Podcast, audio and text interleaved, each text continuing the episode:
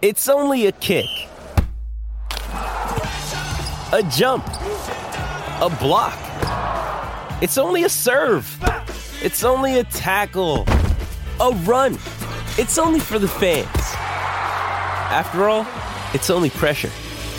You got this. Adidas.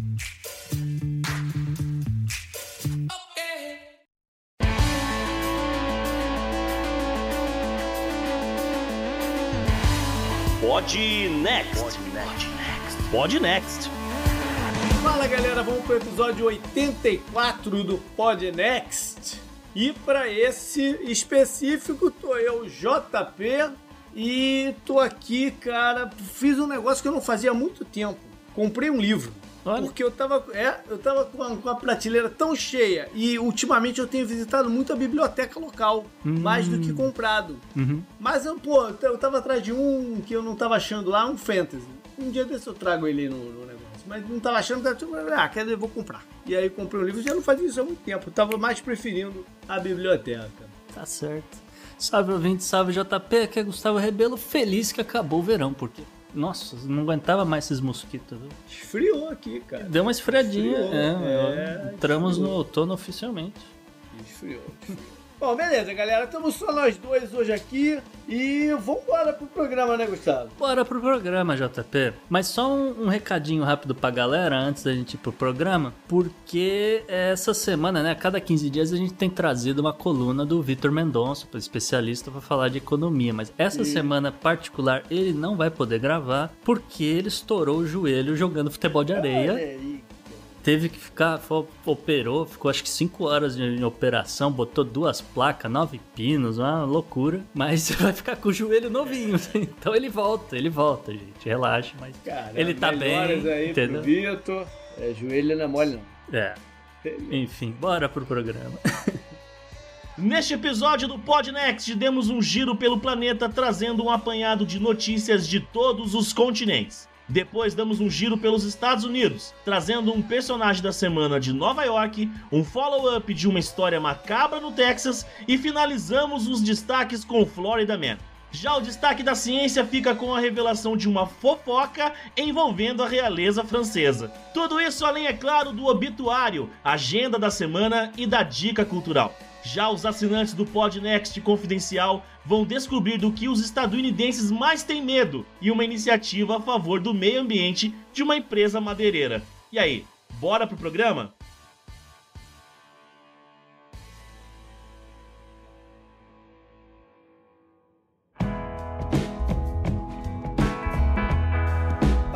Seguinte, galera. Primeiro dizer que o nosso site, depois de um mês com um problema técnico, a gente até agora não sabe exatamente o que aconteceu. Eu tô imaginando que foi um ataque de hacker, mas a gente não sabe exatamente o que aconteceu. Entraram umas travas de segurança, uma parada meio maluca, mas ele tá de volta. É isso que dá falar de russos e chineses o tempo todo.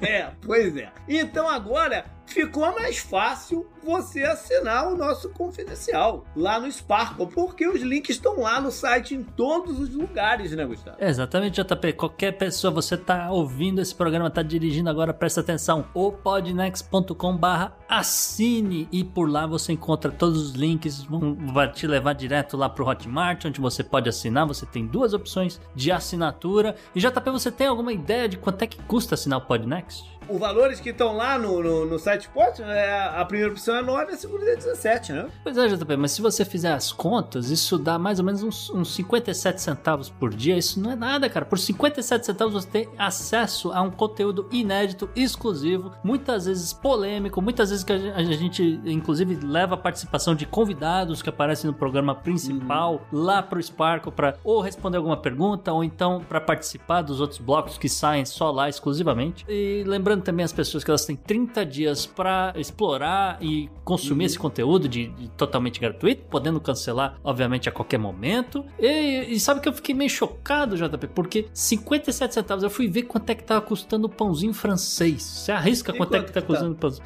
Pãozinho francês mais barato que eu encontrei tava 80 centavos. Lembra, agora eles vendem por quilo tal, tive que fazer umas contas. O mais barato tá 80 centavos e o, eu encontrei pãezinhos até um, um, um, real e 50 centavos. Ou seja, assinar o Podnext é menos do que meio pãozinho francês por dia. Não vai alimentar sua barriga, mas de repente ajuda a alimentar um pouquinho aí a, a mente. Exatamente. que Esse era o recado que eu queria dar para as pessoas.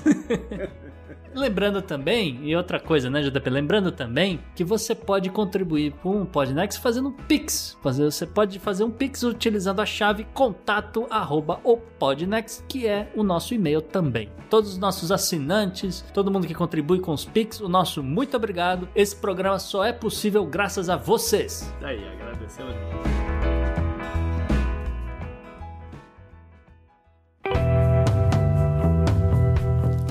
Assunto quente da semana. O negócio é o seguinte: tem rolado muita coisa mundo afora e a gente está com medo de deixar passar notícias. Então hoje é dia da gente fazer um giro pelo mundo. Já que nos últimos episódios a gente trouxe coisas muito é, objetivas, né? Muito, muito, muito específicas. É, a gente veio de uma sequência de episódios especiais e tal. É verdade. Agora é hora de dar uma expandida aí e vamos tentar percorrer algumas áreas do planeta que geraram notícia e geraram repercussões. É, isso aí. Quer começar por onde, Gustavo? Ah, JP, vamos fazer aquela brincadeira lá com o editor. Você pega um dardo, joga no globo e onde cair a gente comenta. Falando sério, hoje tem assunto para todos os países, quase. Ah, só não vamos falar da Europa, obviamente, porque a Europa vai estar tá rolando a COP26, é a principal é. notícia que vem de lá. A gente vai falar da COP num programa futuro, né? Só para avisar o ouvinte. Então não vale a Europa, JP. Mira, mira em outros países. começar com uma boa notícia aí pro pessoal, que é quase que um follow-up do episódio né, de, de cadeia é, de abastecimento. E já começar num, né, num, num clima um pouco mais de otimismo. Vamos lá pra China, então. Então vamos de China, vambora. É, é o seguinte, JP, a crise energética na China tá quase no fim. Essa é uma boa notícia, porque significa né, que né, as fábricas voltarem a, a funcionar, devem eventualmente, é, conforme, né, aquela coisa, conforme desafogar o, o, os portos, volta a circular os navios, os containers, não sei o que, começa a embarcar um monte de produto talvez, quem sabe, algum, algum né, o preço de algumas coisas baixem, né? E se tudo der certo, vai garantir o Natal de muita gente também, aí chegar os produtos, né?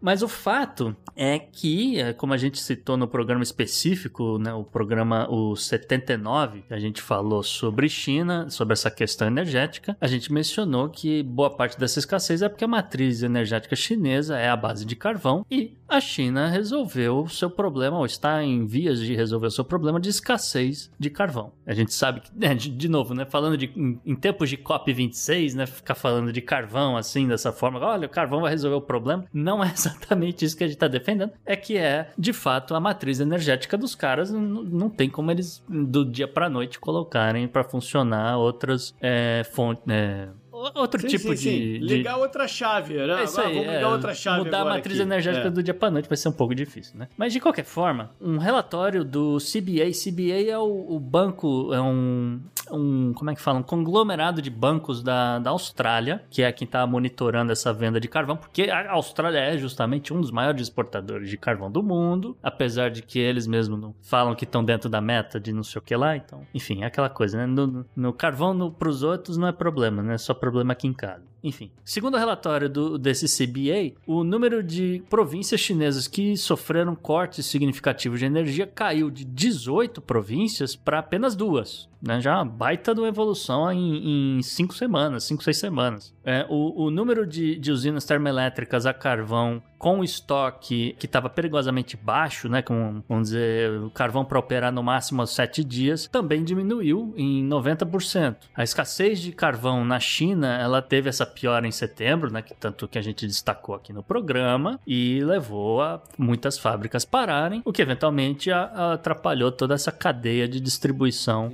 de abastecimento global. Né, mexeu no bolso da China como um todo. Sim, sim, foi o pior, foi um dos piores trimestres em muito tempo da China. mexeu o... no bolso e mexeu no que ela é capaz de, vamos dizer, distribuir globalmente. Sim, é. E aí a gente tem visto várias notícias, né, de, de alguns lugares, a gente vai até passar por alguns deles também, mas de alguns lugares de que a influência chinesa tá diminuindo uhum. né, no, no, local. Um pertinho ali foi nas Filipinas. A gente, é, essa semana o Duterte né, sinalizou que está retando com os Estados Unidos e tal, é, acabou esfriando um pouco. A, a, gente sabe que a China estava colocando muito dinheiro lá na, na, na, nas Filipinas. Então a gente tá vendo essas brechas acontecerem, dando espaço para os outros players brincarem no cenário também. Lembrando também que a China já estava com todo aquele pepino da Evergrande, já estava com uhum. outros, outros problemas na mão aí que precisavam né, colocar dinheiro, ver como é que eles iam resolver, etc.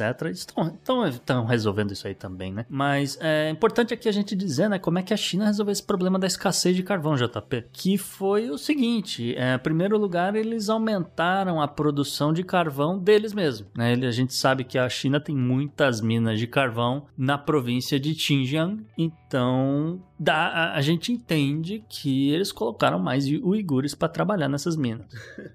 É a realidade, não estou inventando nada. É, eles também, isso que eu achei mais interessante, que tem ficado mais evidente, né? A gente falou da Evergrande, que o governo chinês colocou travas na especulação do preço do carvão na bolsa de mercado futuro, que é para dar aquela segurada no preço e falar: olha só, eu só vou pagar tanto, se passar disso daí vocês vão engolir o, o prejuízo, porque eu só vou pagar tanto, ou esse país para e vocês recebem alguma coisa, ou ninguém vai receber nada, entendeu?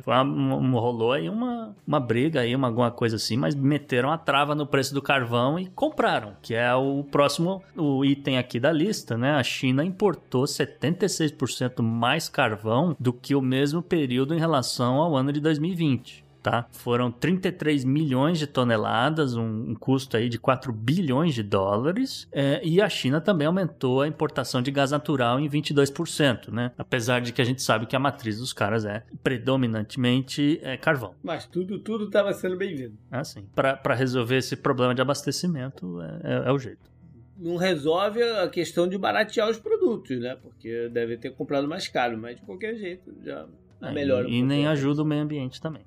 É, mas é a realidade. Vamos ficar uh, ali ainda pela Ásia, né? Pra gente já não mudar de continente, ali pelo Pacífico. Da Samoa veio algo curioso. É, JP, vamos então pra Oceania, porque olha só, depois de 60 anos, a constituição desse arquipélago pode passar por uma mudança e pode ser que eles tornem o chamado chefe de Estado vamos dizer, que é o, o, Inclusive o nome dele é muito difícil, né? O, o Afioga e o resto eu não consigo pronunciar. Eu só posso dizer às pessoas que ele tem o algarismo romano 2 no final do no nome dele, ou seja, o pai dele provavelmente tinha esse nome gigantesco aqui. Sua lave. É, é, é impronunciável. Infelizmente aqui o Tuimalala... Não, não dá. Enfim, ele é o atual chefe de Estado e ele, ele, nessa reforma da Constituição do país, seria o chefe de Estado pro resto da vida. Perpétuo, entendeu? Lembrando que a Samoa tem um sistema parlamentar, ou seja, quem manda de fato é o primeiro-ministro, a função do chefe de Estado é viajar, né? Fazer. É uma coisa meio de, de Aspone, né? Ele vai viajar, vai encontrar com a rainha, vai levar uns presentes, é. vai fazer o meio de campo. Quando né, terminar o governo, cancelar o governo, ele vai autorizar aquelas coisas que a gente sabe que funciona o parlamentarismo, né? É, então tá bonito, deixa ele ser lá o é. Cara, né? Fica, fica lá de meio que de rei momo da parada lá. É, mas é, é, mais ou menos isso mesmo. Mas uma coisa que me chamou a atenção, JP, é que a nova Constituição deve não, está prevista ter um mecanismo que se dois terços do parlamento votar a favor, eles conseguem remover o cara. Eu achei ah, democrático. É. Achei legal. Assim, ah, legal. Né, vamos botar o cara, se ele, come, se ele ficar maluco. Pra que ficar gastando dinheiro com eleição? Se o cara tiver bacana lá, de remomo, deixa esse cara lá. Se não tiver, tira. É, Bonito. É, não precisa de guilhotina, gostei. é prático. Gostei, sem brincadeira, gostei. É. Gostei. E aí, o. A gente já se falou desse cara, né? O, o Fiame Mataafa, que é o primeiro-ministro uhum. de Samoa, né? A gente falou da eleição deles. Sim. E, segundo ele, a nova Constituição também vai, vai mudar o tempo de mandato dos parlamentares, né? Incluindo aí Uhum. Cinco anos para o primeiro-ministro, com a possibilidade de uma reeleição, tá? Então ficaria aí até 10 anos no poder e tal. É porque né, nesse exato momento é uma bagunça. Quem que é conselheiro pode ficar quanto tempo e pode se reeleger tantas vezes, não sei o quê. Então eles vão organizar. Então estão organizando aí a Constituição da Samoa. Ah, mas aí eu não sei é, opinar sobre isso, porque a maioria dos lugares, congressista não tem limite de quantas vezes pode se reeleger, né? É, não, não, não sei se ele, se ele quis dizer que, ah, se você está no Congresso aqui, você só pode se reeleger uma vez, aí você pode ir pro Senado, entendeu? Eu não sei se tem É, esse aí negócio. Tá um pouco confuso. É, é, não, eu, eles não, também não, não informavam a notícia que a gente viu. Vocês vão colocar um limite de quantas vezes a pessoa pode se candidatar. Eu acho que essa que é a questão aqui. Que de repente o cara vai falar, ah, eu vou me reeleger uma vez, mas depois eu posso me candidatar no, no próximo período, entendeu? Pula um período Uhum. eleitoral, posso voltar depois. Então. Pode ser que seja por aí.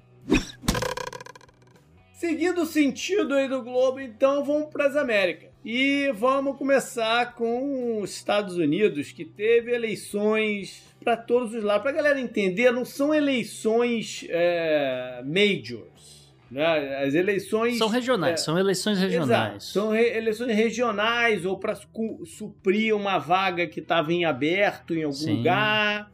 Entendeu? Um outro Ou- referendo. é, um outro referendo ou algum, algum mandato que já estava meio descompassado e, né, e- Gente que morreu de Covid e, e, também. e abriu uma, cave, uma cadeira, falar Pois caveira. é, elas não são eleições decisivas para em termos federais Ah, sim. para quase nada. Mas elas dão sinalizações né, de tendências do que pode acontecer ano que vem, quando tem a renovação do Congresso. Né? A gente tem que Aí lembrar sim. que os mandatos de parlamentares, não senadores, né, os congressistas americanos, são de dois anos apenas. Uhum. Então, a cada dois anos, né, tem, o Congresso é, é renovado. É, e aqui, diferente aí do, do que estão querendo fazer, por exemplo, na Samoa ou então em algum outro lugar, você pode ficar se reelegendo quantas vezes Quantas quiser vezes pro Congresso, pro Senado, isso aí não tem muito É. limite, não. Não tem, não tem. E no Senado algumas vagas se abrem, porque o mandato de senador é de seis anos. Então também descompassa da eleição presidencial e da, da de meio termo, né? Tem sempre uma mistura aí. E aí sim a possibilidade de mudança mais significativa no, no- na estrutura de poder.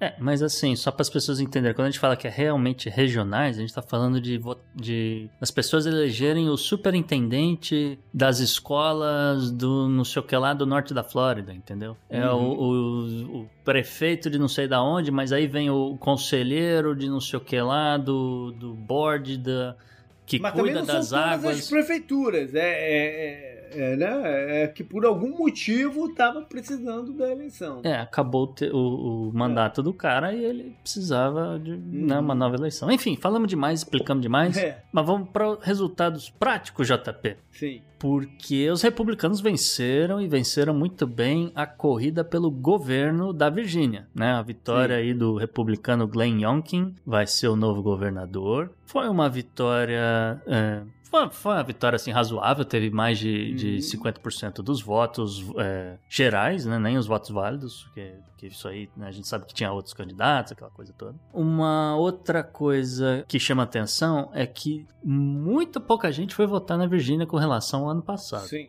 Uhum. É coisa, a diferença é coisa de 700 mil votos que não apareceram nessa eleição desse ano Uhum. por N motivos que a gente ainda não, não pode é, apontar, mas. Não, mas algumas, algumas coisas a gente pode. Algumas não definitivas, alguma, algumas coisas pode. Tipo, é, os democratas é, tradicionalmente têm uma dificuldade de motivar seus eleitores em eleições não major. É, até em meio, meio termo, eles às vezes têm, têm problemas. Né? Quando, quando tem o presidente na chapa, a participação do, do eleitorado ah, democrata tradicionalmente é maior. Ainda nesse tema de motivar os eleitores, JP, é, eu, eu queria fazer um comentário sobre a campanha do candidato democrata, que era o, o Macauliffe. Uhum. Eu esqueci o primeiro nome dele, mas era Macauliffe. É o sobrenome. A campanha dele foi basicamente bater no Donald Trump. E, é. assim, aparentemente, tá, é válido, é válido tal, não sei o quê, mas aparentemente você bater num candidato, num nome que não tá na cédula, não tem exatamente esse efeito desejado, porque o,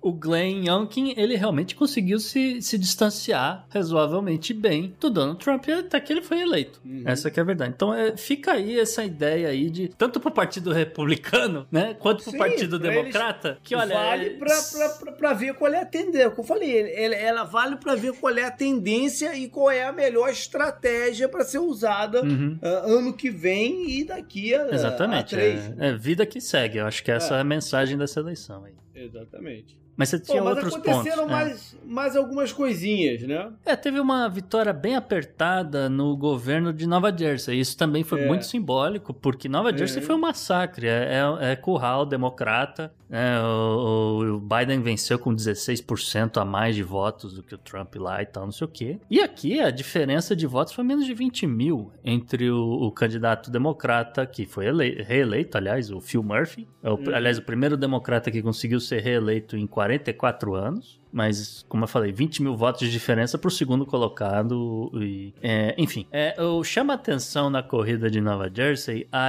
a, a eleição do republicano, o Edward Durr. Edward Ele Durr. Elegeu o que? É Congresso? Sena, ou... O Senado local, né? Que o, tem tá. estados que só tem Congresso, tem estados que tem Congresso e Senado. É. Então vai, vai mudar muita coisa. A Virgínia se diz um Commonwealth, também é uma confusão é, lá. É uma confusão. Eles, você vota para vice, é, é, vice-governador na Virgínia. Tipo, não, não é uma chapa.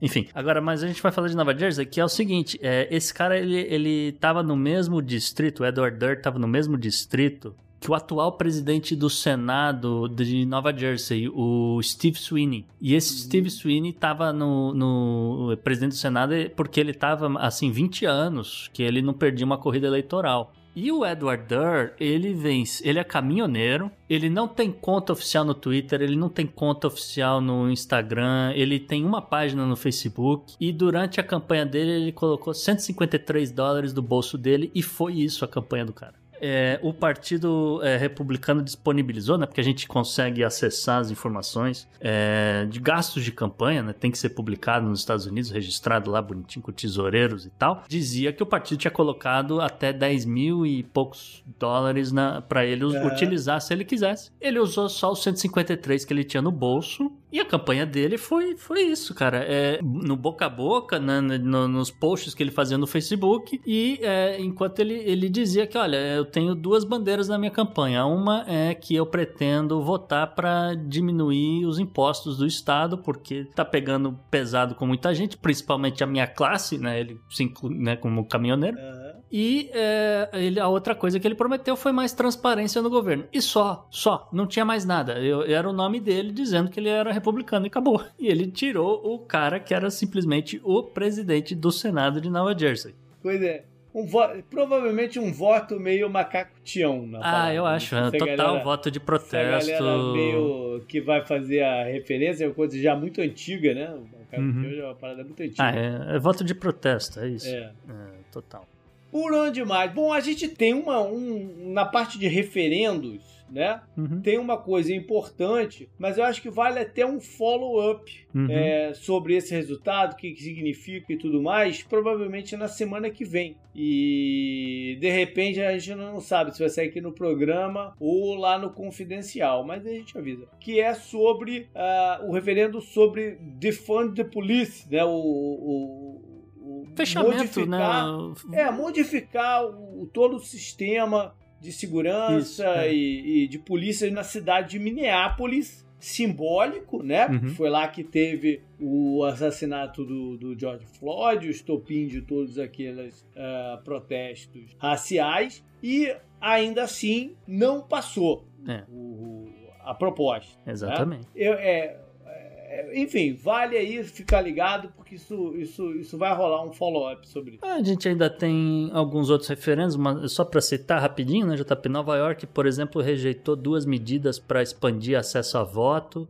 A cidade de Seattle, ela conseguiu eleger um democrata moderado, depois de muito uhum. tempo, porque é, a ala progressista basicamente estava mandando no estado de Washington. É, os republicanos conseguiram reeleger o prefeito de Miami. Essa também era um, um, uma, uma das grandes campanhas que os democratas estavam de olho para ver como é que estava a situação do voto latino, principalmente na Flórida, que é um estado que eles esperam é. recuperar assentos no, no Senado, aquela coisa toda. E, enfim, é, esses, esses resultados, eles levantam né, aquela coisa de você olhar e levantar a sobrancelha e falar: opa, o que está acontecendo? O que, que a gente vai fazer? É, o, os democratas têm. É, talvez sim, talvez tenha sido bom, né? Para servir de alerta. Sacode, de né? Sacode a, a galera. É, é, é, que, a, que a, não acabou ano passado, né? Uhum. Em termos de comparecimento de eleição, eu acho até que a galera tá um pouco cansada de eleição. Né? Ano passado foi muito, foi muito, porra, massacrante né? também. E, é. e, parece que foi outro dia, né?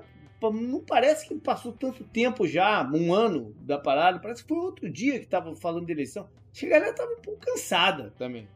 Pode né? ser, pra pode estar ser, pensando. Acho que, acho, que, acho que tem um pouco de influência, um pouco. Sim, é, e, mas fica aí a cargo de curiosidade, né? O que vai acontecer agora com os dois pacotes de infraestrutura que estão, né, permeando no legislativo americano, né? Porque tem hora já deveriam ter votado esse negócio, na minha opinião, mas enfim, a gente vai ver o que, que vai passar. Se vai passar só uma coisa estrutural realmente ou se vão fazer. É, não muda a composição, né? Do, ah, do, sim, não, não. É...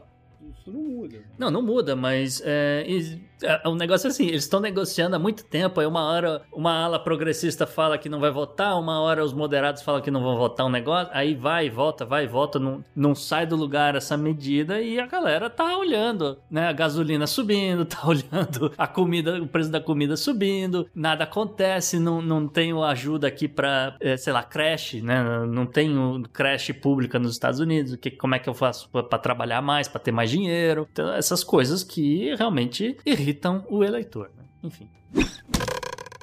Bora então descer um pouquinho. Vamos para América Latina, mais América do Sul, né? Que a gente tem algumas eleições importantes se aproximando. A gente vai falar mais delas, mas acho que o, o mesmo tom aí de Argentina e Chile, que são as duas que estão chegando, é um encaminhamento para o lado da direita radical, né, nos dois países.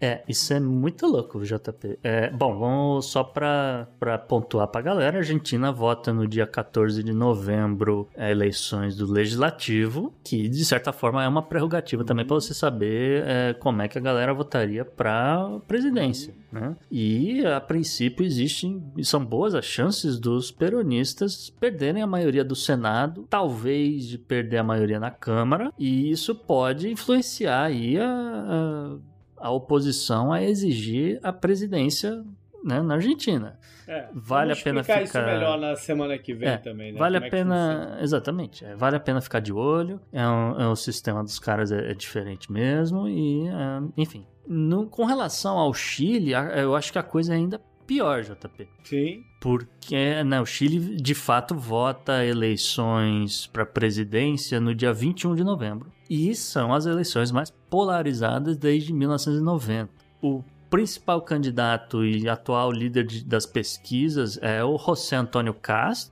Ele é um pinochetista que vem ganhando força graças à pandemia. Né? Ele vem descendo o cacete no, no governo federal, nos governos locais. Né? O Pinheira, coitado, no, tá, fez o que pôde né? Na, na, dentro do, das limitações dele. Né? Acho que ninguém critica o Chile por ter feito um, um, péssimo trabalho, etc. Mas o cara é vidraça e o uhum. José Antônio Castro descendo o cacete no cara. É, só que ele, como você falou, né? Ele é um cara de extrema direita. Ele é pinochetista, vou falar de novo. Uhum. Enquanto que, é, pelo outro lado, a frente ampla, né, que é, que é a oposição, a frente de esquerda, inclusive a oposição ao Pinheira, né, liderada pelo o Gabriel Boric, ela não consegue emplacar um, um discurso que fala com o povo chileno. É, a, a, mesmo batendo no, no, no, no governo. O que é curioso, né? O que é curioso, porque a gente teve todos aqueles protestos no Chile e tudo mais, né? Seria uma oportunidade deles deles fazerem esse, essa, essa aproximação Sim. né, e, e alinhar essa, mas não estão conseguindo. É, eles eu têm... Acho que a gente pode, eu, eu acho que a gente aqui do, do Podnex pode começar uma campanha que ajude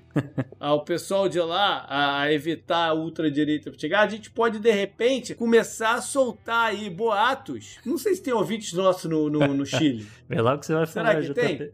Será que tem, Zé, ouvintes nossos? É pode começar a soltar boatos que o pinochetista, é esse o termo, né? É. Pinochetista, uhum. tá pensando em trazer de volta o Paulo Guedes para coordenar a economia do Chile. Que tal? A gente pode, de repente, plantar essa sementinha na cabeça dos chilenos e ele falar: não, não, não, não, Paulo Guedes não dá, vamos ficar aqui com com outra opção. Não, não vamos fazer nada disso, mas eu gostei da ideia. Fica, fica no ar a sugestão pra galera. Eu só ia dizer, JP, que assim, a mensagem do Gabriel Boric e da Frente Ampla, ela até ressoa com a galera mais jovem, né, os uhum. universitários, etc, etc. O problema... Mas não é a composição do eleitorado decisivo, Esse né? é o problema. Esse é, é. é o problema. Não é um, o Chile não é exatamente um país de jovens como é, por exemplo, o Brasil e, enfim, outros lugares. Vamos então migrar para a África para fechar com isso daqui, porque já é um assunto que a gente está trazendo, tentando trazer há, algumas semanas, pelo menos duas semanas, né? Mas a gente não tem encontrado brecha. Sim. É mais um golpe de Estado na contabilidade desse ano. É, não, é, exatamente. Acho que é o 29 golpe de Estado só no Sudão, nos últimos, nos últimos 20 e tantos anos. É, é, é, coisa de dois e um e meio por ano. É uma, é uma, esse eu acho que é o terceiro desse ano, inclusive. Mas. É, é quase que o índice de número de técnicos do Botafogo por ano. Talvez. É. Coitado do Botafogo. Enfim, olha só, JP. Essa altura todo mundo já deve ter, deve ter visto alguns detalhes, visto as imagens do, do golpe militar, conforme foi e tal, é, e como o senhor, o coronel Abdel Fattah al-Burhan tomou o poder. A gente, aqui do Polinex, a gente sempre fica de olho, né? Como você falou, tentamos encaixar esse negócio na pauta, não coube né, nas últimas semanas, mas a gente estava de olho e a gente, como sempre, né, tem aquele pé atrás para entender o que diabos está acontecendo ou se é só um cara maluco que resolveu tomar o poder, né? E essa semana, JP, a coisa começou a clarear. A coisa começou a clarear porque ficou mais evidente a influência da Rússia nessa região é, do chifre da África e, de certa forma, é, é, em outros países também. Enquanto os protestos né, contra o, o golpe em Khartoum estavam acontecendo, né, muitos líderes mundiais estavam condenando o golpe, aquela coisa, os Estados Unidos cortou ajuda né,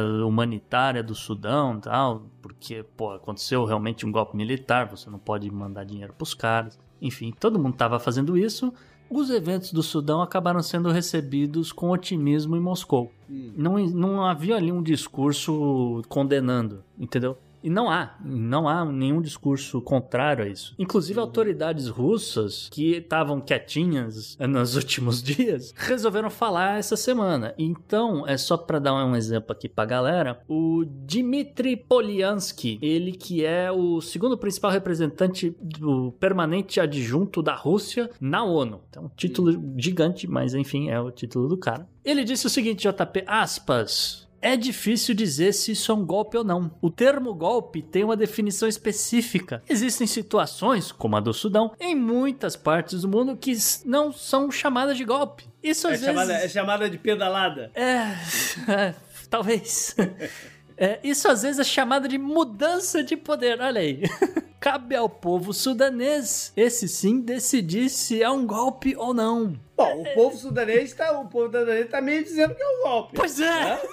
Porque eles estão protestando pra todo quanto é lado. Eu, né? eu acho que o povo sudanês ia mandar o seu Poliansky pra Moscou, né? Pra não dizer outra coisa. Ele, é, inclusive, esse cara, ele não ficou só nessa, nessa frase que eu destaquei aqui. Ele depois, ele, ele justificou, inclusive, o uso da força pelas, né, justamente pelos militares para reprimir, né? Reprimir os protestos no país que aconteceram depois da tomada do poder né? E, é, mas não foi só ele que abriu o bico. O ministro de Relações Exteriores da Rússia, o Sergei Lavrov, que, aliás, diga-se de passagem, eu por curiosidade fui olhar, ele está 17 anos nesse cargo, ele deu a entender que a mudança de poder no Sudão resultou do desacordo sudanês com o curso político imposto ao Sudão pelos Estados Unidos, né? Como sempre, e o senhor Sergei Lavrov botando a culpa nos Estados Unidos. Talvez com razão, talvez não. É enfim, a gente sabe que a CIA também apronta, não vamos passar pano para os Estados Unidos. Não, não. Bom, é, o, o, a parada aqui é a seguinte: tem que entender se teve influência da Rússia,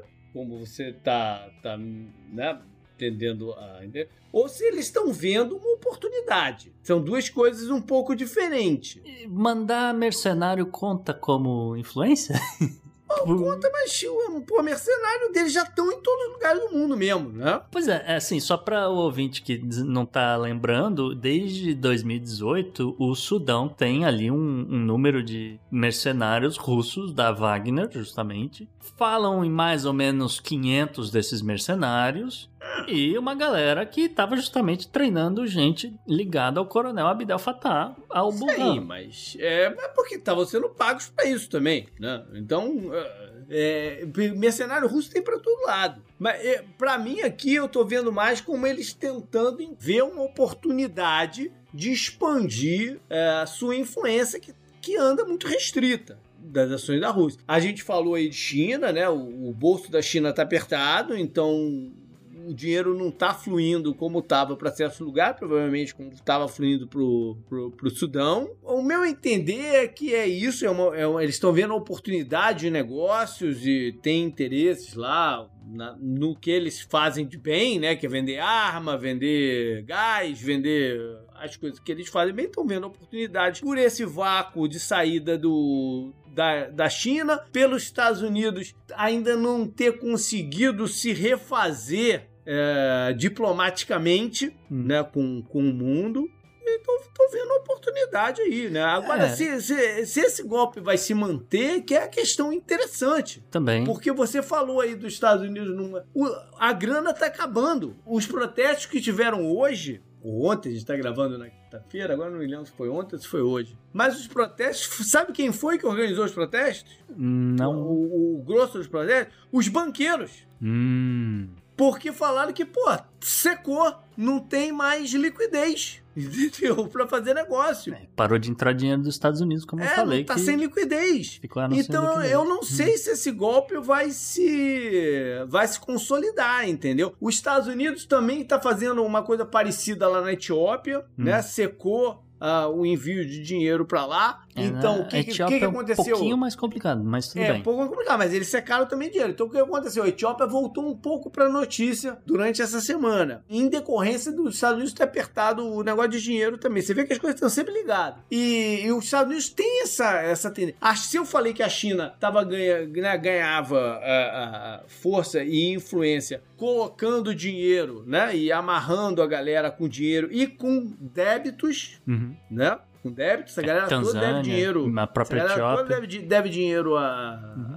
à China. Os Estados Unidos usa o, o, o, amarrar o dinheiro como uma ameaça. Isso sim. É uma parada. Né? Esse que é o estilo sim. deles. Isso Eles sim. usam como uma, uma ameaça, esgarçam até onde pode para depois vir e falar: não, a gente devolve o dinheiro, mas a gente quer isso, quer isso, quer aquilo ali. Então, é, é, é são formas diferentes de lidar aí com, com a grana. Né? Eu fiz uma, uma, pesquisa um pouco mais macro, mais abrangente, JP, e eu, eu encontrei uns planos antigos é, que acredito que ainda estão em, em, em, pauta, vamos dizer assim. É, inclusive porque uh, houve uma declaração que chamou atenção também. Né? E aqui, de novo, a influência da Rússia. Se vai se manter o golpe ou não, a gente não pode cravar. A princípio, né, o, o próprio coronel, o, o Abdel al-Burhan, ele confirmou que os planos de construção da base marinha russa, né, justamente com saída para o Mar Vermelho, continuam ali numa área lá, tá, tá isolado, não vai ter problema, ninguém, nenhum rebelde vai aparecer por lá, tá,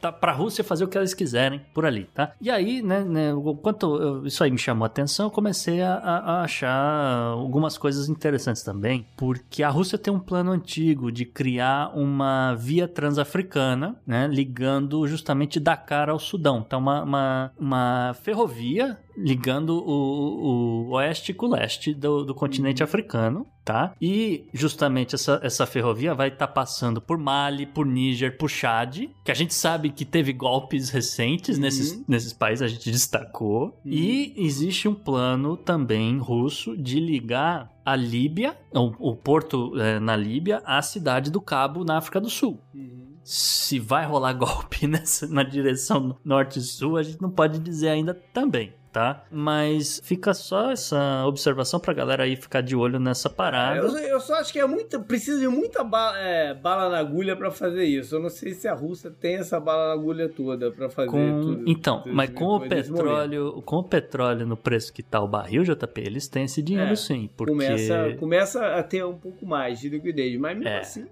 é bem mais. Enfim, é, Vamos ver aí o que está acontecendo, mas é, a princípio é isso. A Rússia viu que tem uma brecha da China, viu que tem uma brecha dos Estados Unidos e resolveu jogar nesse cenário geopolítico. Bom, a gente disse que a Europa não ia entrar bem, mas, mas acabou que entrou. É, é quase um, um breaking news. É, tem um tiquinho de, de, de Europa aqui e são os nossos patrícios. É, só para pontuar rapidinho, né, JP, foi quase um breaking news. Justamente meu primo, Marcelo Rebelo, presidente para Portugal. E você tinha informações privilegiadas, porque você cantou essa pedra semana passada. Talvez. Vocês nunca Esses saberão. familiares aí. Talvez. Vocês nunca saberão, mas olha só, ele de fato, ele dissolveu o parlamento português e ele chamou novas eleições. A princípio, o Portugal precisa aí de 55 a 60 dias, mais ou menos, né, para marcar a eleição, para fazer campanha né? Aquele tipo de coisa. E fim de ano tem, né, Natal, essas festas importantes, então não tem condições de realizar ainda esse ano. As eleições que eram mais para metade do fim do ano que vem vão acontecer agora em janeiro. E o Podnext vai estar de olho, provavelmente vai ser uma das nossas primeiras pautas quentes aí. É. Vamos trazer de novo o Renan Bernardo, que vai ver esse negócio em loco. Em loco. Porque a gente é assim, JP, a gente cobre em loco as eleições principais do mundo. Beleza, então. Up next. Up next.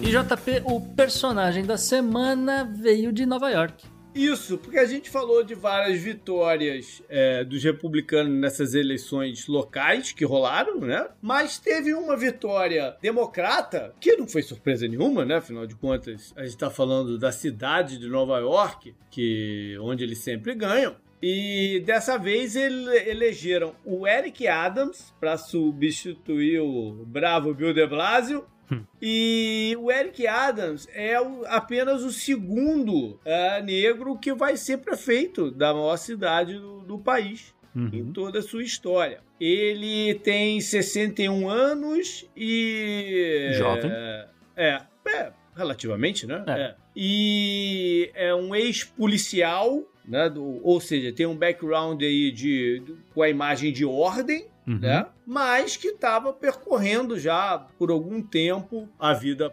política, né? Sim. Já estava como é, senador local e tal. Ele foi prefeito da subprefeitura do Brooklyn. É que Nova York tem esse esquema de subprefeitura igual São Paulo. Mas ele já foi senador estadual também. Sim, não, não, é, não tô, é. só, só tô pontuando é, que é. Ele, ele também tem esse lado do executivo. Bom, ele vai, ele, ele diz que vai estar tá combatendo a violência, né, de, de, de, armas e tal, vai rever aí alguns métodos policiais, isso deve ter falado com, com alguma parte da, da uhum. do eleitorado, né, e vamos ver aí se ele consegue ter uma uma gestão menos tumultuada do que o do antecessor dele. Né? Ah, sim com certeza. E já começou interessante, porque eu não sei se é o boato, mas eu li isso hoje, que ele, de repente, estava, estaria pedindo, é, cogitando que seu salário fosse pago em Bitcoin. Oi? Como é que é? É. Eu não vi isso, não. Vamos ter que ver um pouco melhor isso daí. Isso não tá a gente, Peraí, peraí, peraí. a peraí, gente peraí. confirma isso nas próximas semanas também. Não, peraí, peraí, peraí, JP. Não, peraí. Não, vamos ver esse negócio aqui. Olha, é oficial, vamos falar aqui pra galera, É. hein? Estamos aqui ao vivo, buscando aqui notícia. A notícia diz o seguinte: o, o prefe- novo prefeito, Eric Adams, promete que seus primeiros três cheques de não, contra-cheques, né? Vamos dizer assim, serão em Bitcoin. Eu acho que ele não tá querendo pagar imposto. Lá, Lembrando cara. que em Nova York você paga imposto pra cidade, você paga imposto pro estado e você paga imposto federal. É, eu acho que tem mais ramificações isso daí, mas também é assunto para um podcast É, futuro. isso vai ser curioso. Up next. Up next, que figura.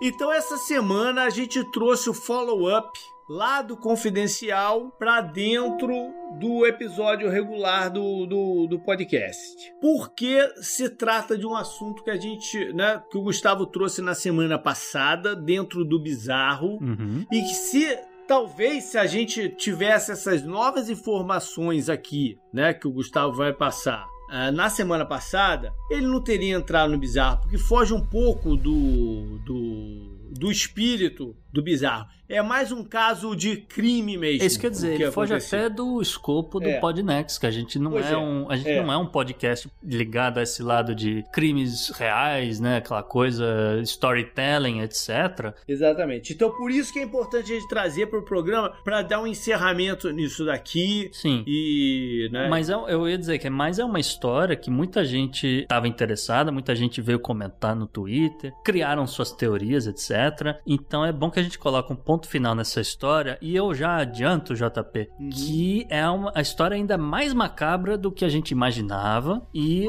pode dar gatilho em muita gente. Eu mesmo, quando eu, eu li, eu soube os detalhes do que, que realmente aconteceram com os garotos, eu tive que sair daqui para tomar um ar, cara porque é pesado mesmo. Então fica aí o aviso, fica também um aviso de spoiler pra galera que não ouviu o programa da semana passada, que a gente vai contar aqui o final de um, de um- de um caso verídico que aconteceu no Texas, né? É, para quem não tá lembrando, a gente tá falando do caso dos garotos que estavam num apartamento sem comida tal, e o cadáver do irmão mais novo. Então, JP, vamos começar aqui do princípio. É, a história começa com uma pessoa chamada Gloria Williams, ela que tem 35 anos, a mãe dos garotos aqui do caso, né? Ela vem de uma origem humilde e ela não tinha, né, durante essa vida dela, condições de cuidar de todos os seus seis filhos. Né? E como as, as pessoas que, que ouviram o programa da semana passada, elas vão se lembrar que a gente destacou quatro. Né? Ela tem seis filhos, porque os outros dois, um é uma menina de 13 anos, que é criada, por exemplo, pela avó. né? Ela teve esse hábito de. Eu não gosto de usar essa palavra, mas ela distribuiu. os- acabou distribuindo os filhos dela para outros familiares, para outras pessoas criarem, tá? E a coisa. Esse é o contexto, tá? A coisa começa de fato no feriado de ação de graças de 2020. É uma coincidência, a gente está no mês de ação de graças, Uhum. então tem aí quase um ano desse caso, tá? O então namorado da Glória, o rapaz chamado Brian Coulter, de 31 anos, ele teve um desentendimento com o filho dela, de 9 anos, e ele espancou o garoto até a morte.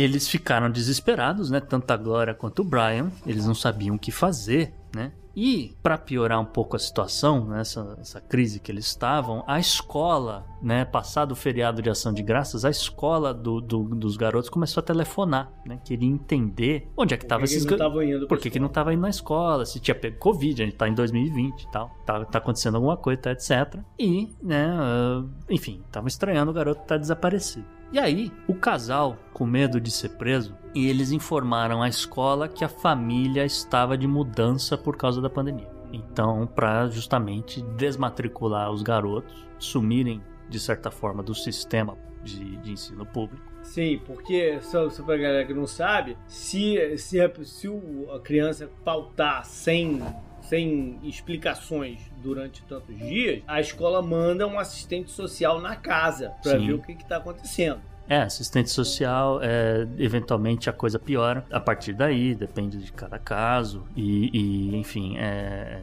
o Estado, né, o, nesse sentido, o Estado americano ele vai atrás dessas crianças e tal, para saber o que está acontecendo, né? E com essa notícia da mudança, né, as escolas pararam de ligar, porque a gente lembra também as pessoas que não era só o, os garotos menores. Tinha um de 15. Tinha um né? de 15, que justamente estava no ensino médio né? Ou estava começando o ensino médio. Então só, não é só uma escola que estava ligando, tá? E, enfim, é, com essa notícia da mudança, eles pararam de telefonar. Em março de 2021, é, os três garotos que ainda estavam vivos, eles passaram a viver trancados no apartamento. Né? Eles não estavam frequentando a escola e eles estavam dividindo o quarto com o cadáver do irmão. A mãe e o namorado passaram a levar comida para eles ou alegaram que estavam levando comida com uma certa periodicidade para os garotos não morrerem de fome, mas eles já não estavam mais morando ali, eles estavam em outro endereço. Segundo o depoimento da Glória, ela estava levando comida com mais frequência do que só uma vez por mês.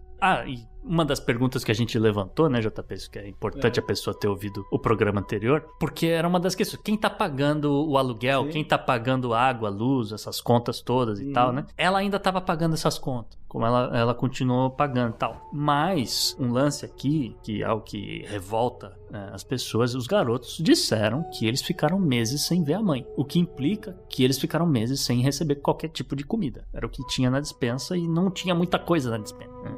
E isso rolou aí por oito meses. Então dá para entender aí o, o estado deplorável é. que ficaram esses garotos, tá? Agora vou dar uma acelerada, porque tanto a Glória quanto o Brian, eles estão presos no momento. A Glória, ela é formalmente acusada de omissão e adulteração de evidências. A fiança dela ficou fixada em 900 mil dólares. O Brian, que é o namorado, ele é acusado de homicídio em segundo grau, que né, o, na legislação do Texas isso, isso significa é um assassinato não premeditado. Uhum. E a fiança dele foi fixada em um milhão de dólares. Uhum. Se condenada, a Glória pode pegar pelo menos 10 anos de prisão né, por adulteração de evidências e a pena dela pode chegar à prisão perpétua por conta dessa omissão na, na vida do, desses, desses garotos. Né? Já o Brian, ele pode ficar preso por até 99 anos, porque é homicídio em segundo grau aqui no, no Texas, ela não dá é, pena de morte, isso foi uma coisa que eu fui verificar, é só o primeiro grau, e também não dá prisão perpétua, né? Então ele pode pegar até 99 anos, o que acaba sendo pro resto da vida. Essa esses são os fatos. E uma coisa que a pessoa pode estar se perguntando aí é se de repente, pô, mas é aquela avó que estava com a menina de 13 anos, né? Não se preocupou com, com os netos? Eu vou, eu vou falar aqui o que, que eu acho que pode ter acontecido provavelmente essas crianças tinham pais diferentes, vários pais diferentes. Possível. Não, não era um pai só. É, é eu, eu, eu vou responder essa pergunta sua, porque eu li é. a respeito disso. Ela, a avó que cuida dessa menina de 13 anos, é, ela é a mãe de um dos pais desses garotos. É, eu não sei quais exatamente, mas eu posso te dizer. Então, de repente ela não estava nem se ligando mesmo. É, é isso que eu ia dizer. Ela, ela num depoimento, a rede de televisão local lá de Houston né, encontrou ela. Uhum. Ela disse que não sabia que o, que o garoto de 9 anos tinha morrido. Ela não falava com o garoto. Provavelmente eles só se viam, né? Aquela coisa de Thanksgiving, é. não sei o quê. Viu o garoto ali no feriado, acabou. Não vai ver tão cedo, né? Aquela coisa que é, é muito americano isso. É, é lamentável tudo isso, é que eu falei, né? É, é, ela entrou no bizarro na semana passada porque a gente, né, achou, Gustavo achou uma história estranha demais, Sim. né? Fugia do padrão, mas é, de fato é, muito mais uma, uma, uma, história de programa de crimes e Sim. mais. É, sem comentários, up next.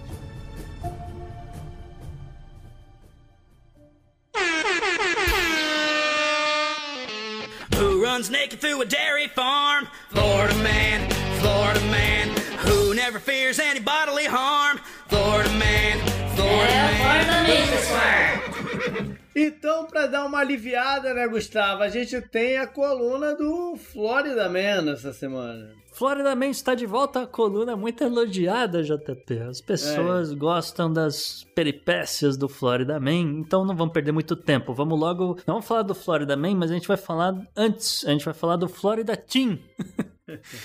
Florida Teen, que é um adolescente, né, daqui da Flórida, de Tarpon Springs, é uma Sim. região noroeste de Tampa. Eu não conheço particularmente. Sim, eu conheço. É, tem uma comunidade de gregos lá. Tem altos restaurantes de culinária grega lá. Realmente eu, eu não conheço, eu conheço mais Clearwater, que é mais ou menos ali uhum. também. É, não é longe não, é perto. É, é. Enfim, é, o Florida Team ele foi baleado e morto pela polícia depois que ele resolveu apontar um rifle, saiu na rua apontando um rifle para pessoas, carros e eventualmente para os policiais quando eles chegaram. Porque, né, pô, tem um cara com uma arma apontando aqui para um monte de gente, a galera chamou a polícia, a polícia chegou lá, o cara apontou a arma para a polícia, a polícia atirou nele. Foi isso. Simples. É, é, infelizmente, é a situação aqui na, na Flórida quando esse tipo de coisa acontece, né? Depois que ele foi morto, a polícia da Flórida descobriu que, na verdade, era um desses rifles de ar. Não era um rifle uhum. de verdade. E os, os policiais, né, como eu falei, responderam um chamado na noite de sábado, naquela coisa, né? Tem um cara, um homem branco com uma camiseta preta, muito suspeito, andando na rua, apontando o um rifle para uma galera. E, na dúvida, os policiais botaram 12 tiros nele, derrubaram ele e né, justamente é, é isso que acontece, né? Acho que a história é não saia na rua apontando rifle para as pessoas. Eu acho que essa é a moral da história. Esse programa hoje tá meio alborguete, hein? É, tá, tá complicado. Eu tô. Não, mas enfim, é... Coisa... a coisa é complicada na Flórida. Tem é, uns lugares. É, é. Aqui no norte é um pouquinho mais ainda, viu, JP? Mas tudo bem. Vamos para outra notícia aqui, o Florida Man, Florida Man de Leesburg.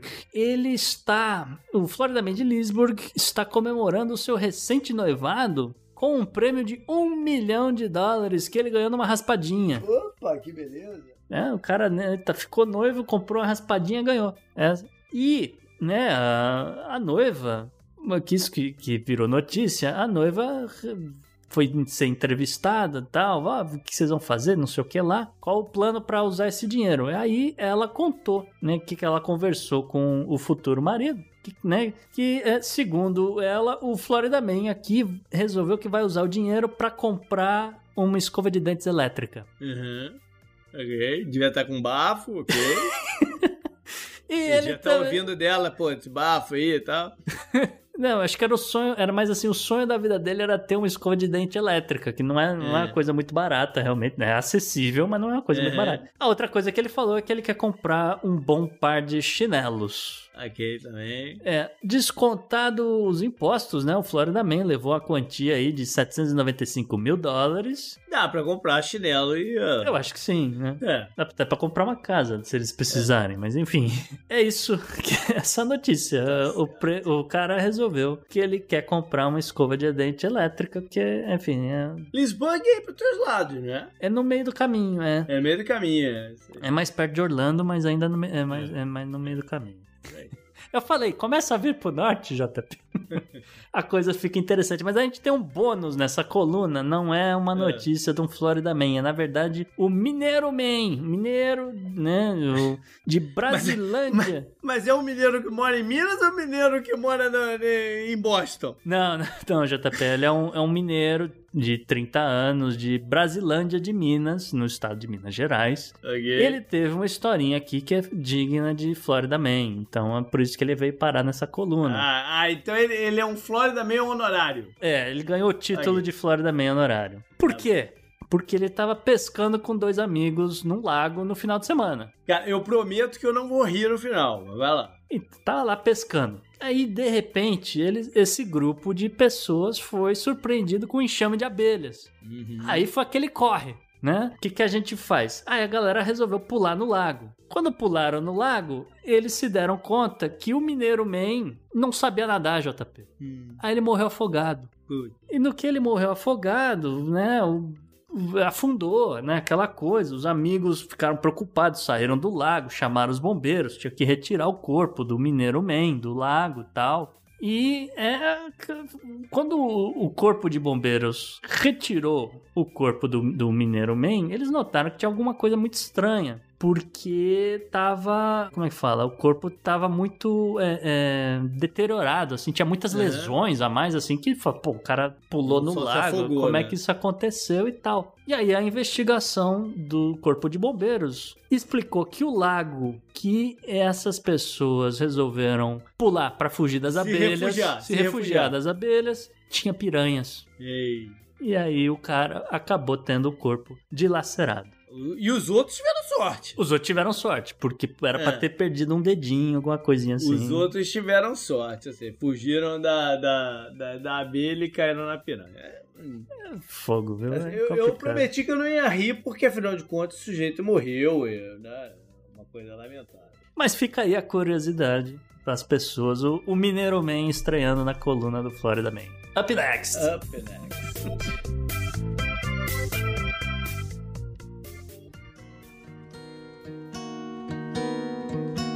JP, no obituário dessa semana, você trouxe aqui uma pessoa que era um especialista em terapia cognitiva. Quem que é esse cara? Isso. Ele é, se chama Aaron Beck e ele faleceu no dia 1 agora de novembro, aos 100 anos de idade. Uhum. E faleceu tranquilamente durante o sono. Como diria um, um, um conhecido meu, é, é igual ganhar na loteria. Ah, sim. Né? sim. Né? Vão ganhar na loteria. Mas com 100 anos de idade, tá, tá, tá bacana. Que bom que não sofreu, né? Esse cara, ele é considerado um dos mais importantes psicoterapeutas do, do, do planeta porque essa terapia cognitiva ela teve muito impacto assim na, na, na, forma de se lidar com os problemas mentais, nas formas de tentar é, conseguir é, conviver com suas situações e os seus, né, os seus males. Ele entendia que quase tudo era reflexo de, do que ele chamava de pensamentos negativos automáticos, hum. que geralmente se, é, é se relacionavam a três coisas, é, chamada até a tríade de Beck que é um, uma opinião negativa sobre você mesmo, uma opinião negativa sobre o mundo e opinião negativa sobre o futuro. Então essas três coisas engatilhavam a depressão, a ansiedade. Precisa é... ter as três ou se, não, se você tiver uma, uma só? Delas, qualquer, qualquer uma não, é, Ih, é, rapaz. Qualquer uma delas. As coisas que vêm na cabeça você não sabe lidar com ela. Então ele criou métodos de você conseguir frear esse tipo de pensamento, então técnicas, né? Melhor que métodos, técnicas, Ih, conseguir frear esse tipo de pensamento. Ele criou também, eh, o americano gosta de uma sigla, né? Sim, é, é um é, acrônimo. É, é um acrônimo, é isso aí, que se chama DBI, que é mais ou menos um, sei lá, alguma é, depression, não, BDI, ah, que sim. é Back Depression Index. Sim que ele conseguia medir o, por, né, por, por uh, amostra de grande amostra de pessoas, ele conseguia dar um número para o grau de depressão da pessoa. Hum. E aí ele conseguiu evoluir isso para um índice também de possibilidade de su virar suicídio. Sim. Ou seja, para ajudar no, né, a, a, a, colocar os tratamentos nas suas gravidades certas. Sim. Né, da coisa. Ele não é, é totalmente é, fora de críticas, né? Porque é uma área que é ciência, mas. Uma né, até envolve... nova, né? A gente é, já, já é, conversou é. sobre isso com o Rigoli. É, pois é. Então, mas tem a, o que vem de crítica é que se não é tão simplista como outras é, vertentes da psicoterapia, como de uma mais comportamental mesmo, ela, ela não deixa de, de omitir certas outras coisas que podem trazer esses, é, esses problemas à tona. Né? E quando ele foca só nessas três itens, né? Que são, ah, sim. Entendeu? Menos mal, eu já tô me sentindo menos coisas, mal agora. É, tem outras coisas que influenciam aí, como balanceamento químico e várias outras coisas aí que podem afetar a pessoa mas. Não deixa, não, não, invalida o trabalho de vida do cara, de forma Exatamente, alguma. fantástico. Né? Alguém vai usar vale isso- a- essas descobertas dele, vai, vai arrumar alguma coisa talvez melhor. Exatamente. É, Vale básico aí a da ciência. entrada no, no, no nosso obituário. Sim. E chega de coisa mórbida por hoje. É. Up next. Chega, chega,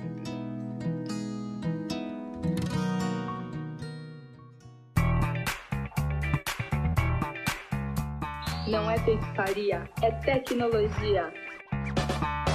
Gustavo, o que, que tem a ver essa altura do campeonato ciência com Maria Antonieta? Que bolo é esse que você tá fazendo aí? Ah, tem tudo a ver, JP, é uma história um, um interessante. A química, enfim, resolveu um mistério aí de mais de 200 anos, né? E a, justamente a pergunta, é uma pergunta muito importante, né? Que é quem teria censurado as cartas escritas por Maria Antonieta, rainha da França? Olha só, porque para quem não tá sabendo da história, no final do século XVIII, né? A França enfrentando sua revolução e, como as pessoas sabem, a rainha Maria Antonieta e o resto da família real francesa foram presos, né? Ok. E justamente antes né, de, de ser presos, tentaram escapar, tiveram várias histórias. Acho que eu já trouxe uma delas num, numa agenda. Eu acho que A sim. questão é, É. o dia da o dia da fuga, Dia e tal. de tentativa de trouxe, é. fuga e tal, é, realmente É. você tem razão. E, né, aquela coisa de você ser nobre também te dá certos privilégios, né, de enquanto Uhum. você está preso. E ela ia ser executada, mas ela tinha lá uma oportunidade de, vamos dizer, se comunicar com o resto do mundo através de cartas, né, de alguma forma. Né? A gente não Uhum. sabe exatamente como, mas, né, que às vezes a galera tava de olho também em como é que tava sendo trocada essas mensagens, mas o fato é que a rainha realmente enviou cartas secretas para um suposto namorado. E a galera queria saber quem é o cara, né? A galera queria saber quem censurou o conteúdo das cartas para Mas como assim censurar, cara? então, porque essas cartas vieram à tona um dia, né? Ninguém sabe, eu não, não, não sei dizer quando, é, não, Ok. não fui atrás de saber. Mas quando a galera pegou as cartas, né? Era aquela coisa, minha querida, riscado, para não dizer que era o nome dela, é, tarará, tarará, acontecendo. É, vou te dar um exemplo aqui, vou acelerar um pouco a notícia, É. vou dar. no- é, Vou dizer algumas das palavras que estavam ocultas na carta, né? Como eu falei, a pessoa pegou tinta e riscou por cima, né? Palavras como amado, amigo carinhoso, loucamente, entendeu? Era uma, uma- claramente uma carta de amor, né? E a galera queria é aquela coisa, quem que tava, né, chavecando a rainha?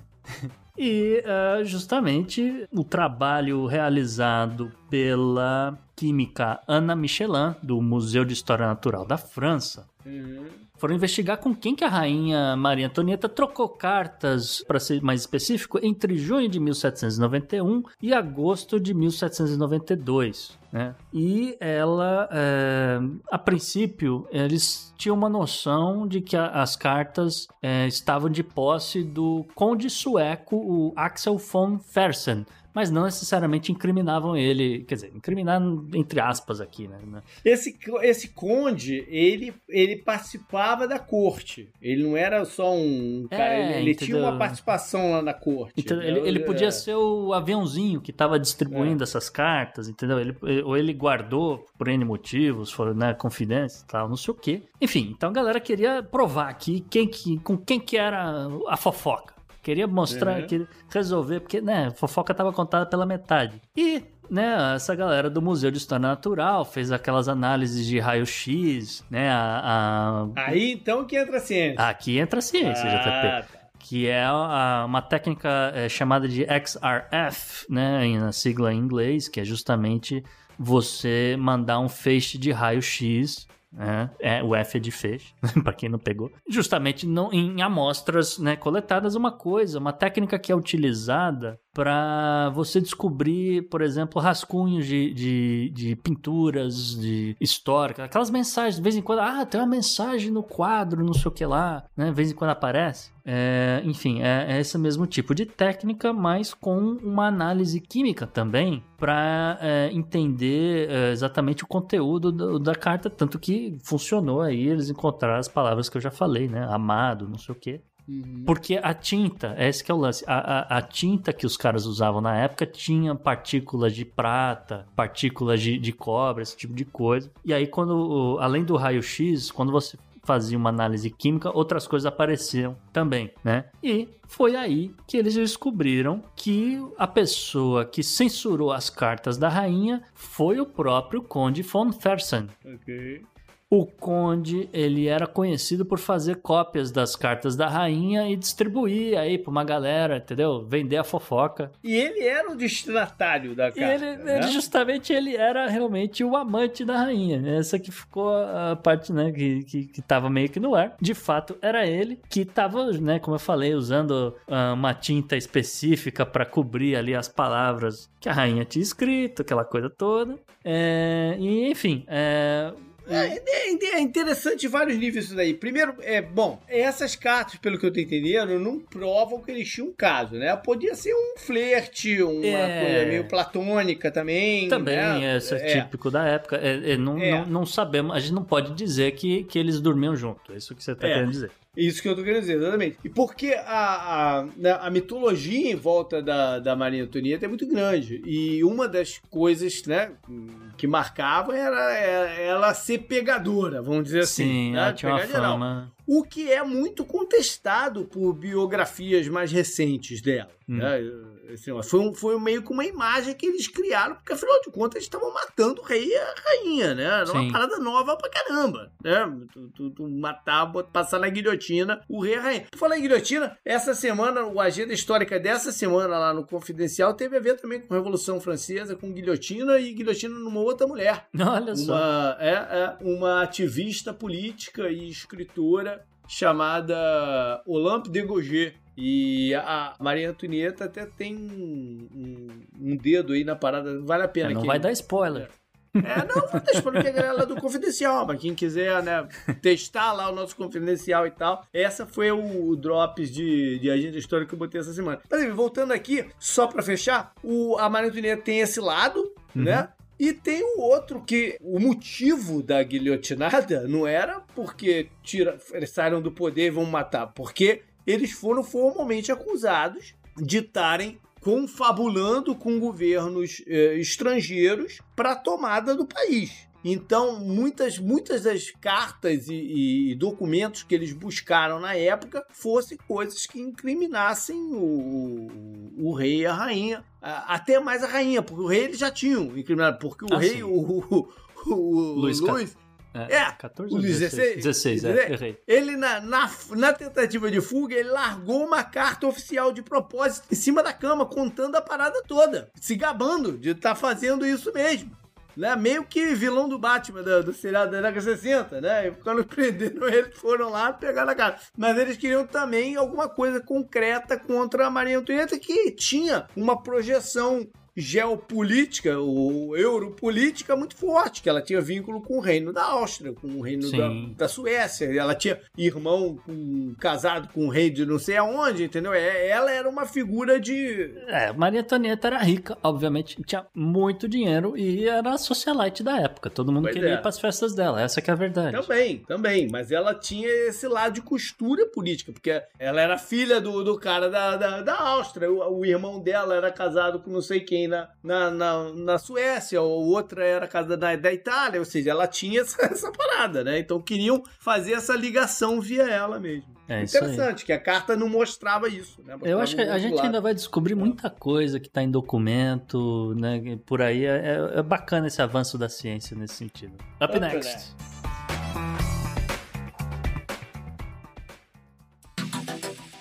Anote no seu calendário.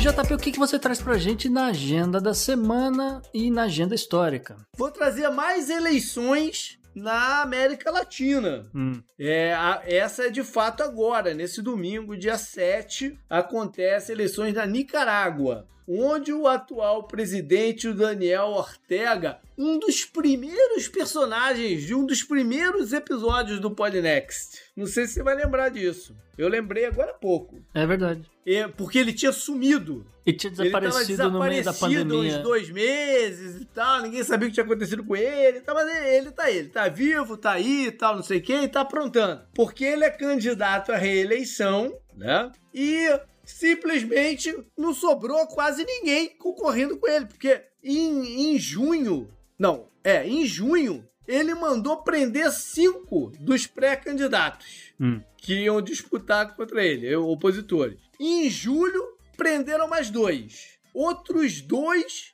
fugiram e estão exilados. Se fugiram pedindo exílio para não ser preso também. Uhum. Um teve o, o- a casa, o, não, o registro cassado. Então, de fato, só sobrou um camarada que tá solto. Eu não sei se, se, se o cara pode ser eleito estando preso. Não sei qual é a regra eleitoral da parada, porque oficialmente ainda vai ter eleição. Sim. Os caras estão lá na cédula. Estão presos e estão lá na cédula. É. Eu não sei como é que isso vai funcionar por lá. De fato, só tem um cara solto que é um ativista, até que se você olhar o perfil do cara, como é que esse cara não tá preso também, né? É, eu- eu- uma coisa eu posso te dizer, tem uma estatística aqui que pintou na minha tela, JP. 76% do eleitorado da Nicarágua diz que as chances de ter uma eleição fraudada são grandes. E eu, sinceramente, não acho que o resultado vai ser muito diferente. É, a gente sabe que ele vai ser reeleito, mas não, não deixa de gerar uma curiosidade do que, que poderia acontecer se fosse eleito um dos caras que estão presos. Sim, sim. É, infelizmente. É Pois verdade. é. Então, foi essa só da de agora que eu trouxe. Vamos embora então para do passado. Hum. E eu vou começar com 8 de novembro, 1972. Semana passada a gente eh, buscou, né, uma data que foi quando foi pro ar a BBC Uhum. pela primeira vez. Agora eu trouxe um outro veículo de comunicação. No dia 8 de novembro de 1972, foi pro ar a HBO Homebox Office. A gente falou que os americanos gostam, né? Dessa, dessa parada. Uhum. Tá aí mais uma. E é, ela, ela foi uma proposta muito diferente, por exemplo, da, da, da semana passada. Quando na agenda também eu falei sobre a primeira vez que foi pro ar a BBC, né? A HBO, ela é resultado de uma tentativa de reverter rumos que estavam indo à, à televisão. E é um cara, um multimilionário lá da, da região de Nova York, chama Charles Dolan. O, o nome pode não ser estranho para algumas pessoas que estejam ouvindo a gente, porque ele é o terrível e pô, odiado dono do New York Knicks. Ah, Mas isso é outra história. Mas isso é outra história. Mas Agora esse que cara, você falou. é, esse cara, ele trabalhava para uma empresa de cabo lá da, da região de, de Nova York, né? E estavam tendo prejuízo e tal, não sei o que lá. É. E ele, pô, teve uma sacada. Falou, cara, vamos lançar aí uma, uma opção para as pessoas é, de um canal sem interrupção de comercial. Uhum, E ele vai ser viabilizado por subscription, por assinatura. sim. Então ela, ela é de fato, a HBO é de fato um pioneiro nessa parte. Hoje a gente tá vendo aí o stream, né? A HBO avançou para HBO Max e tal, não sei o que, até Netflix e tal. Mas a HBO foi, foi pioneira nessa ideia, né? E como conteúdo para colocar lá dentro, eles se, se propuseram a colocar filmes que tinham sido lançados há pouco. Tinha um gap muito grande do filme sair do cinema para televisão Sim. né? Eles conseguiram encurtar eh, esse gap e a outra proposta era trazer eventos esportivos. Uhum. Então, nesse dia, a HBO estreia com um jogo de hóquei no gelo da HN, eh, NHL, um- uma partida entre o New York Rangers e o Vancouver Canucks, e seguido dele o- um filme com duas mega estrelas da, da época, que era o Paul Newman e o Henry Fonda, Uhum. e, ou seja, para atrair né, o público e tal. A, a HBO, ao passar do tempo, evoluiu muito, né?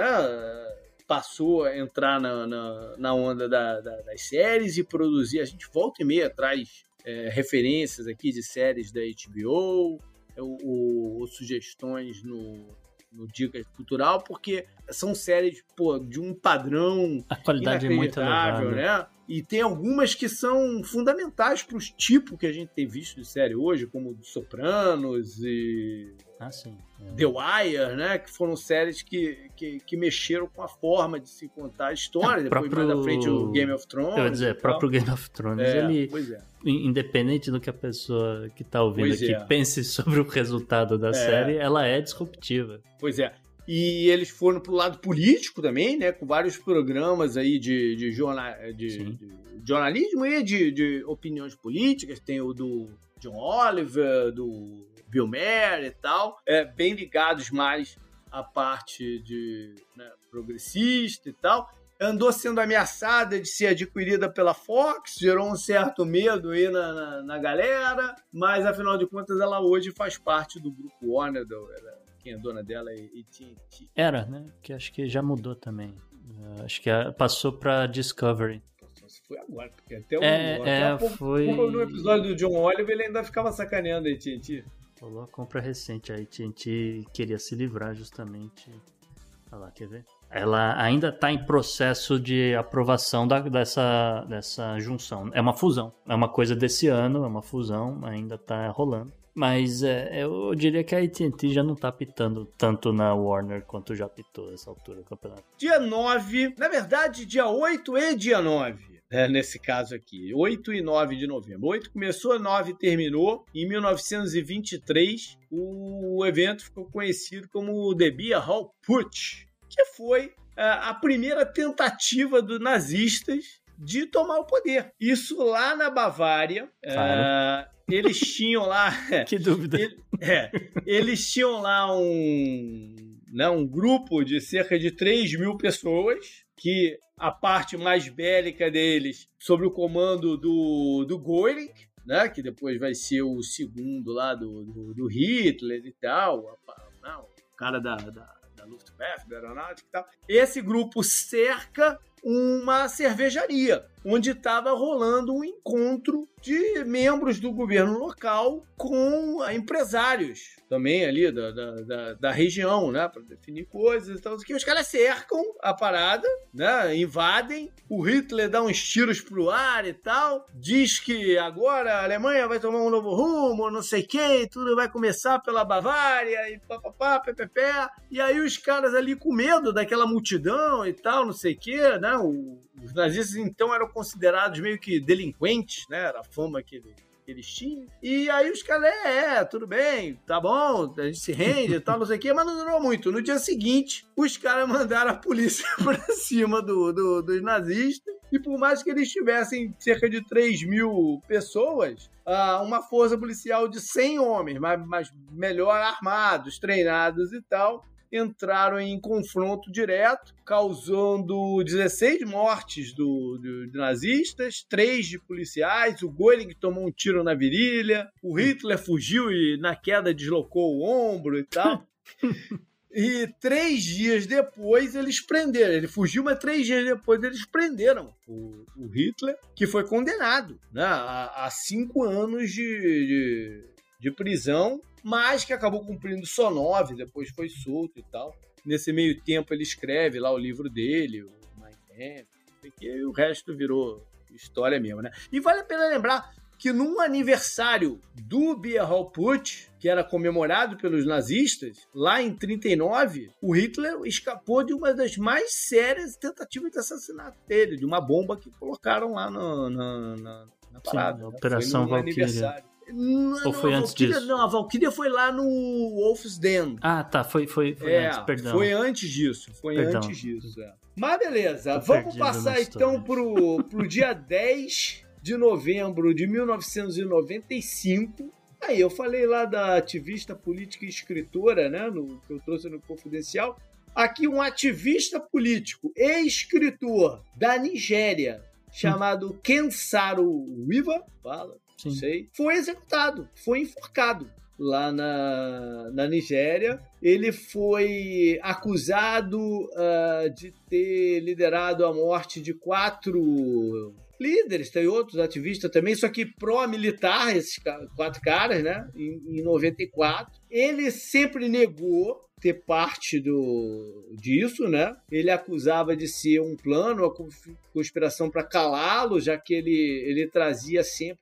Ele era ativista de um grupo chamado é, Survival of the Ogoma People. Hum. E ele acusava tanto o governo da Nigéria quanto a Shell de estarem né, jogando isso em cima dele para calá-lo, porque ele, ele era um grande crítico da exploração indiscriminada do, dos poços de petróleo daquela região.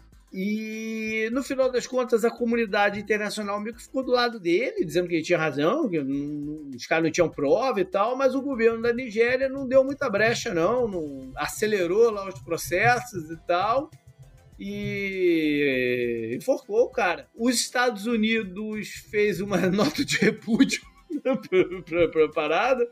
O, na época era o governo Clinton. O Clinton até trouxe de volta o embaixador, aquelas coisas assim, né? Sim. Trouxe de volta o embaixador e tal. Meteu lá uma sançãozinha de, de, de, de arma, venda de arma. Provavelmente eles estavam comprando arma de outro mesmo, né? Ele meteu uma, uma, uma sanção de arma. Mas, curiosamente, né, não, não interferiu nem meteu sanção nenhuma na, na no, no comércio de petróleo e de, de óleo, né? Por que será? Né? Sim. Mas, enfim, vale aí a, a, a menção a esse cara que ganhou vários é, prêmios e, e, notoriedade mais até pós-morte, né? Da galera falando de Legal. Up Next. Up Next.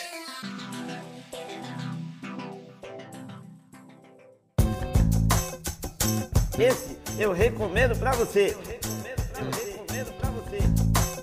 Aí, Gustavo. Quer dizer que vem então da HBO a tua dica da semana? E na HBO, JP, é uma minissérie, na verdade, não é uma série, e é uma minissérie recente aí, 2021, é bem curiosa, chamada O Hóspede Americano, que tem direção do brasileiro Bruno Barreto, é um mix de atores é, americanos e mexicanos e brasileiros, e eles contam, olha só, esse acho que até você vai gostar, que tem uma pegada histórica. Eles contam a história de quando o Ted Roosevelt foi ao Brasil para fazer uma incursão aí num rio que é, ainda não tinha sido navegado, eles ainda não tinham mapeado, etc. E ele contracena justamente com o coronel, ainda era coronel, Cândido Rondon. A gente sabe que vai virar marechal, a gente sabe que ele vai dar nome ao estado de Rondônia, aquela coisa toda. Mas isso é, é, é antes, né? Então é um caso aí no começo do, né, do, do século XX e, e é bem legal essa história. É, porque ele, ela foi filmada no Brasil, tá? Isso é interessante. Então, os cenários são muito legais. O Bruno Barreto fez um trabalho muito bom de, de filmografia. Então, vou, vou eu, eu tô aqui, né? Que eu falo isso, eu tô aqui nos Estados Unidos, não tô lá no Brasil vendo essas coisas diariamente. Mas foi, foi um prazer viajar junto com o, o, o Theodore Roosevelt. E é interessante também do ponto de vista histórico, né? Porque para quem não se lembra, apesar de, de, republicano, o Theodore Roosevelt é líder do Partido Progressista, que eventualmente vai deixar de lado o Partido Republicano e vai passar a ser parte da esquerda nos Estados Unidos. E é, interessante por esse ponto de vista, é interessante pelo ponto de vista da influência do, do JP Morgan nessa época, entendeu? Tem, tem várias figuras históricas, tem muita coisa interessante e chama atenção aí, eu acho que a galera vai gostar por conta disso aí, é uma, uma história bem brasileira, e é um resgate aí, de certa forma. Essas, essas histórias, né? Essas coisas que, que acho que deveriam ser contadas mais vezes. É. E vale lembrar que o Bruno Barreto não é parente do nosso camarada Fábio Barreto. Não, Como ele mesmo já são. disse aqui pra gente. Não são, né? não são parentes. O roteiro tá bem legal, o roteiro do Matthew Chapman é, tá bem interessante e, obviamente, uma super produção HBO que a gente já destacou, alta qualidade. Legal. Foi esse então o programa, galera. A gente né, teve muita interação na, nas redes sociais nesse, nessa última semana e eu já, já adianto para você que a gente vai aumentar. Fique atento aí no, no programa que vem, a gente deve ter mais notícias. E JP, E- desculpa cortar rapidinho, só porque você falou em interação, é bom que a gente agradeça as pessoas que mandaram pix pra gente essa semana, teve bastante gente, o Leonardo Laureano, Marcelo Pinheiro, César Ferreiro Queiroz, César, muito obrigado, cara, muito obrigado mesmo, valeu. O Rafael Van Bier dos Santos e o Leonardo Queiroz, todos eles mandaram pix para o Podnext, e ajudaram bastante, viu? Rafael, o quê? Rafael Van Bier dos Santos. Conheço. Conheço. Beleza, então, galera. Então é isso. Manda seus feedbacks, seus comentários, críticas, sugestões e tal. Pode ser pelo nosso e-mail, pro contato arroba ou pelas redes sociais mesmo. No Twitter o meu é o JP Underline Miguel, mas também tem o... O Gustavo no arroba Gu Underline Rebel. E você segue o Podnext tanto no Twitter quanto no Instagram, no arroba o Podnext. E só para lembrar as pessoas, a gente tem feito um trabalho muito mais intensivo no, no Instagram, tem tido minigames, etc. Vai ter promoção, vai ter um bocado de coisa, então fiquem de olho, siga o Podnext, vai valer a pena, né? Enfim, é, eu acho que é por isso, por hoje deu, JP, é isso. Beleza, até mais. Valeu, um abraço!